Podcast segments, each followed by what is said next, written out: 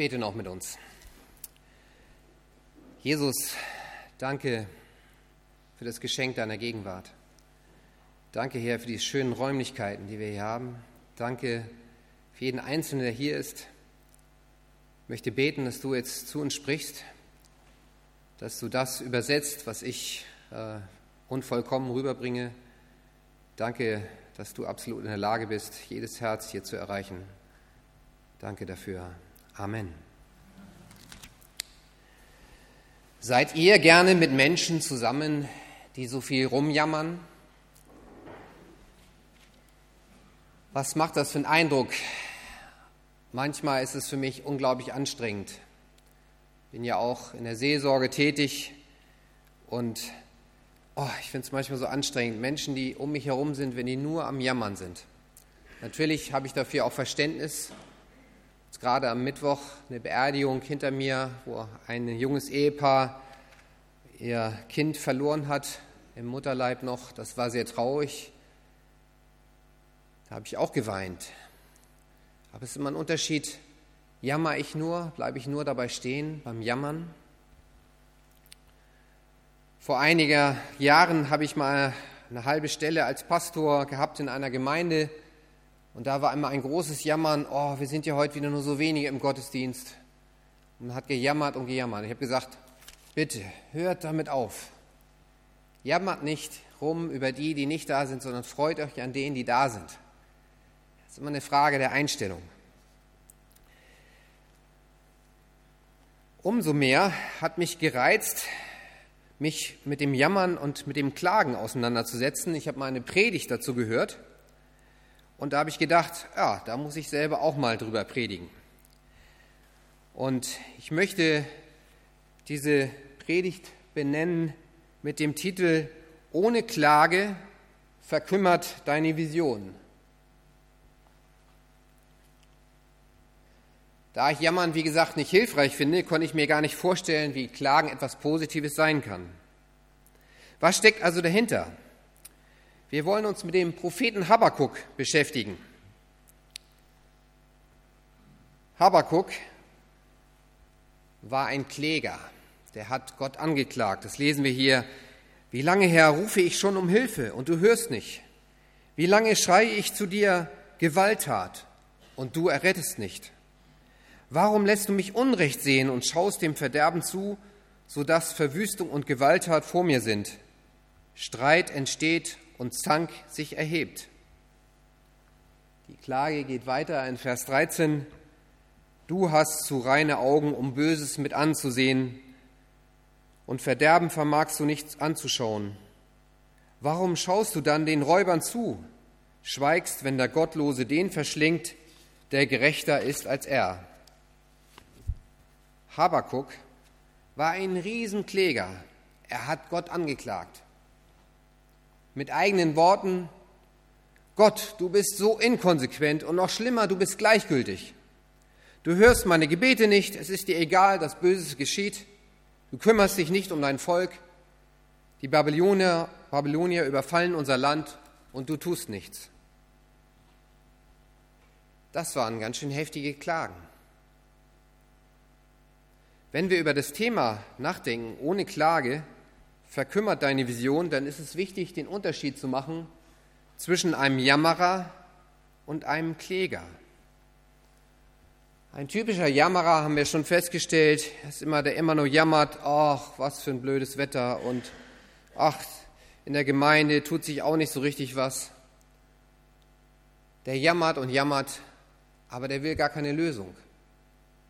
Der fühlt sich wohl im Jammern. Ich habe manchmal Menschen in der Seelsorge, wo ich sage, ja, also wollt ihr denn überhaupt eine Veränderung oder fühlt ihr euch einfach wohl im Jammern?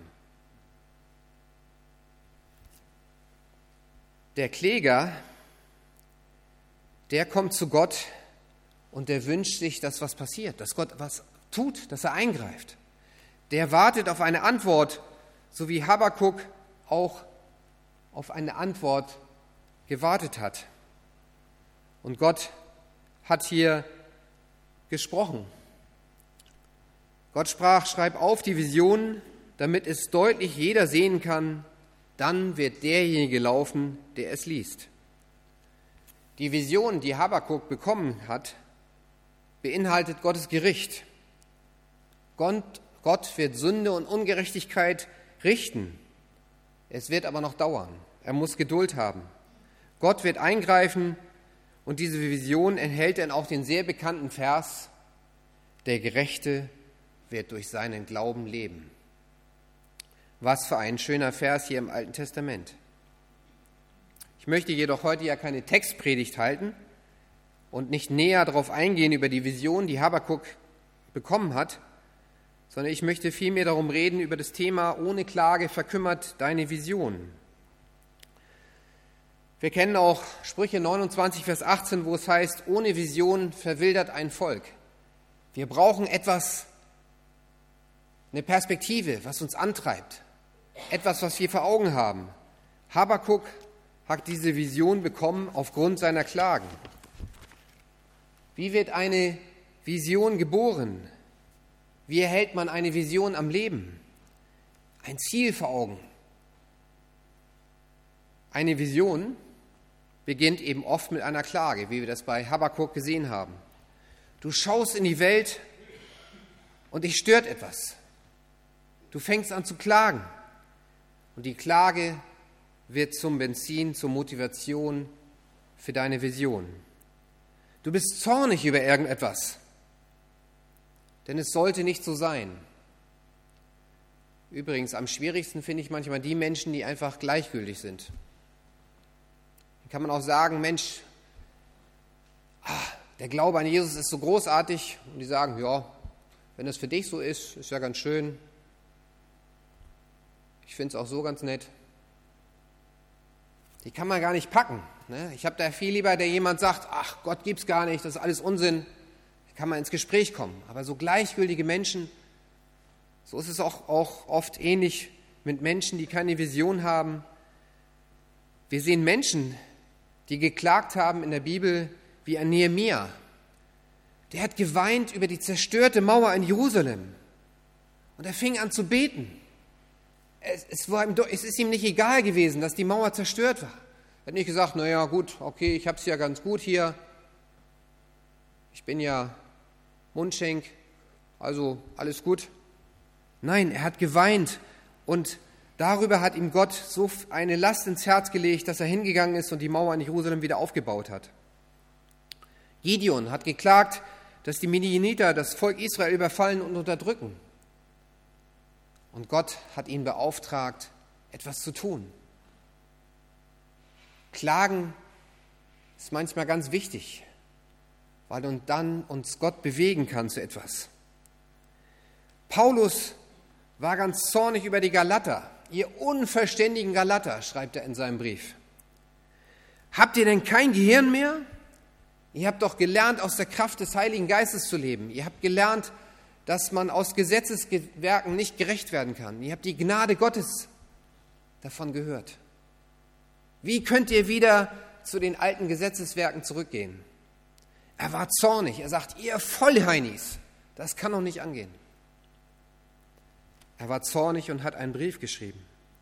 Es war ihm nicht gleichgültig. Martin Luther, denken wir an ihn. Das kann doch nicht angehen, dass man Ablass bezahlen muss für Sünde bezahlen muss. Die Kirche verdient schön, ja, das kann nicht sein. Hat die Gnade Gottes erkannt und ist losgegangen und hat die Thesen rangeschlagen und hat etwas getan. Abraham Lincoln hat sich aufgeregt über die Sklaverei. Martin Luther King über Rassismus und Menschenrechte. Es waren Menschen, die geklagt haben vor Gott und sie sind in der Kraft Gottes losgegangen, um etwas zu verändern. Sportler auf Sportler ist vor über 40 Jahren ähnlich entstanden. Ein Helm Friedrika, damals als einer der wenigen Christen im Sport, hat sich gedacht, oh, meine Sportkameraden, die müssen unbedingt was von Jesus hören. Und er hatte den Mut damals, mit zwei Leuten oder drei ein Werk zu gründen, was heute über 700 ehrenamtliche Mitarbeiter hat und fast 70 Angestellte. Wir sind froh über die Möglichkeiten, Menschen von Jesus weiterzusagen. Diesen Sommer werden wieder viele Jugendliche etwas von Jesus hören. Jugendliche, die noch nie teilweise was von Gott gehört haben. Die kommen dahin, weil sie sagen, ach, Sport habe ich Lust zu. Und dann hören sie was von Jesus. Im letzten, letzten Sommercamp sind 40 Jugendliche zum Glauben gekommen. Wir sind gespannt, was dieses Jahr wieder passieren wird. Was ähnelt sich bei Paulus, Martin Luther, Martin Luther King? Jede ihrer Visionen startete mit einer Klage. Sie wollten etwas tun. Ein Visionär ist in vielen Fällen jemand, der einen Zustand nicht mehr aushält, darüber klagt, damit zu Gott geht und Gott ihn dann sendet. Ich weiß nicht, und das ist ja das Schöne, dass ich gar nicht viel über euch weiß, was hier in der Gemeinde so passiert, aber vielleicht gibt es Menschen hier unter euch, die sagen, ach, irgendwas passt mir nicht, wir haben zu wenig Mitarbeiter, dem einen ist die Musik nicht laut genug, die andere, was auch immer, nicht modern genug, was auch immer das sein mag.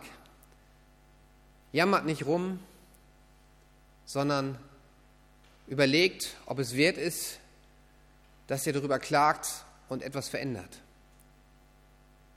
Jammern hilft keinem weiter. Aber klagen,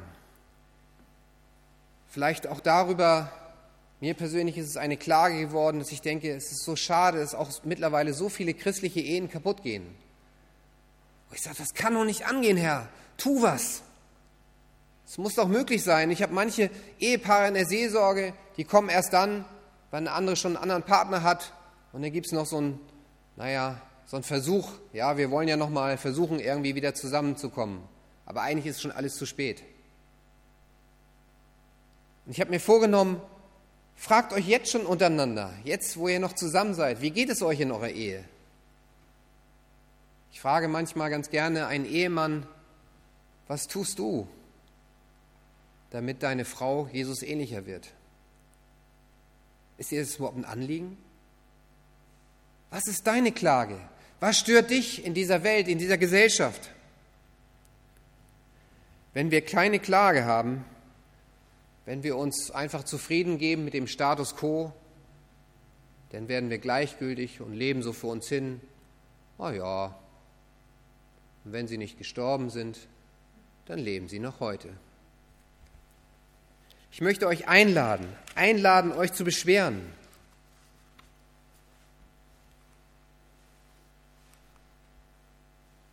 Womit wollt ihr euch nicht abfinden in dieser Welt, in dieser Gesellschaft, in eurer Gemeinde?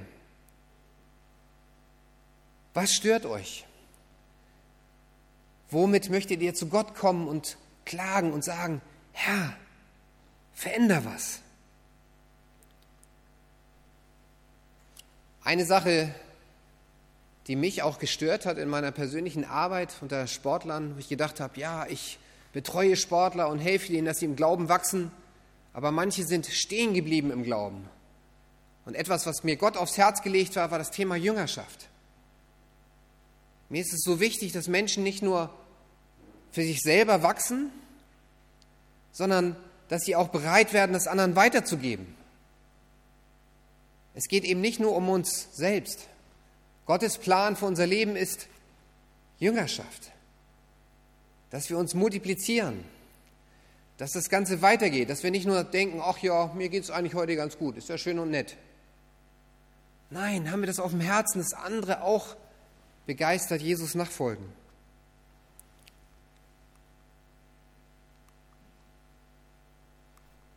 Beschenkt werden diejenigen, die sich beschweren, denn sie werden Veränderung erleben. Wir müssen uns lernen, uns zu beschweren, nicht einfach alles das hinzunehmen, was um uns herum geschieht. Viele Menschen formulieren vielleicht ihr Anliegen, aber sie beschweren sich nicht und bekommen daher auch keine Vision und können dafür auch nichts tun. Na gut, wenn unsere Beschwerde nur darin liegt, ach, heute hat mich der Prediger gar nicht begrüßt, das ist aber schlimm. Wenn das natürlich alles ist, was unsere Klage ausmacht, dann sollten wir tatsächlich lieber das für uns behalten. Aber wenn uns etwas stört, was Relevanz hat, was in dieser Gesellschaft verändert werden muss, dann sollten wir klagen und den Mund aufmachen.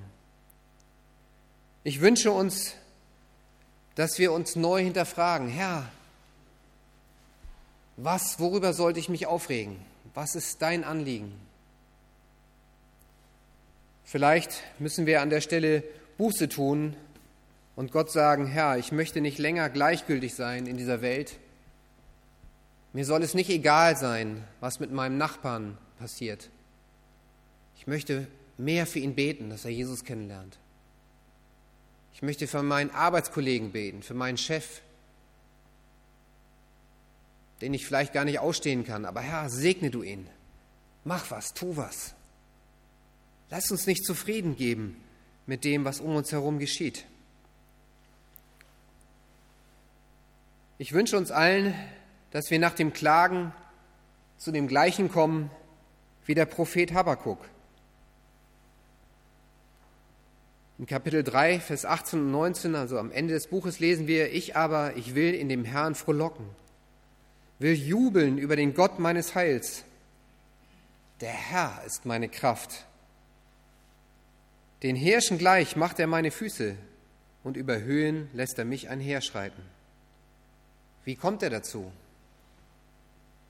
Gott hat ihm eine Antwort gegeben auf seine Klage und Habakuk kann Gott loben, weil Gottes Wesen angebetet werden kann, unabhängig von den äußeren Umständen.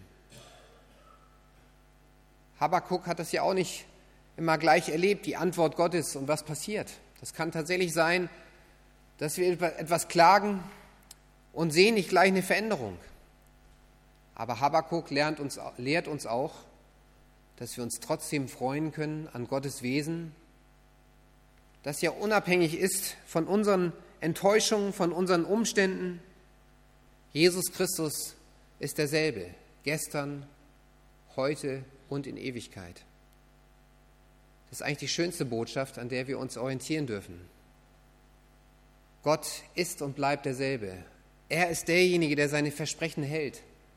Er ist derjenige, der zu uns hält, der einen Plan hat für unser Leben. Er ist derjenige, der uns sagt, freut euch, dass eure Namen im Buch des Lebens stehen.